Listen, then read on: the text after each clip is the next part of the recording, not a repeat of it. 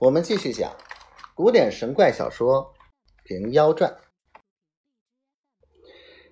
只因瘸子这番做了徒弟，却让道士坐于上首。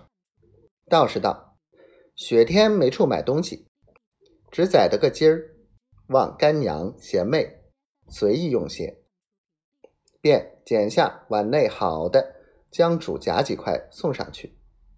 婆子道：“老身与小女都是奉斋的，指着村儿用婚，不知法官这等费心，不曾说的。”道士道：“奇怪，贤妹小小年纪，如何吃素？”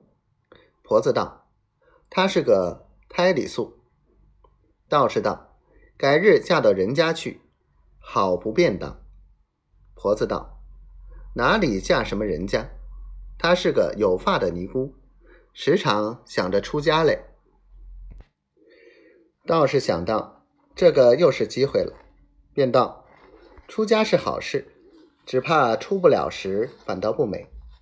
孩儿有个嫡姑，现在敬真庵做主持，干娘贤妹若肯离尘学道，竟到那里去修行。这庵离此处。”只四十多里，小哥又在这庙中，相去不远，又好照顾，免得两下牵挂。婆子道：“如此甚好，只我妹儿许下西岳华山圣地的香愿，必要去的。老身伴她去进香过了，转来时还到庙中商议。”道士道：“这个却容易。”吃过早饭。婆子见道士好情，已是骨肉一家，也不性急赶路了。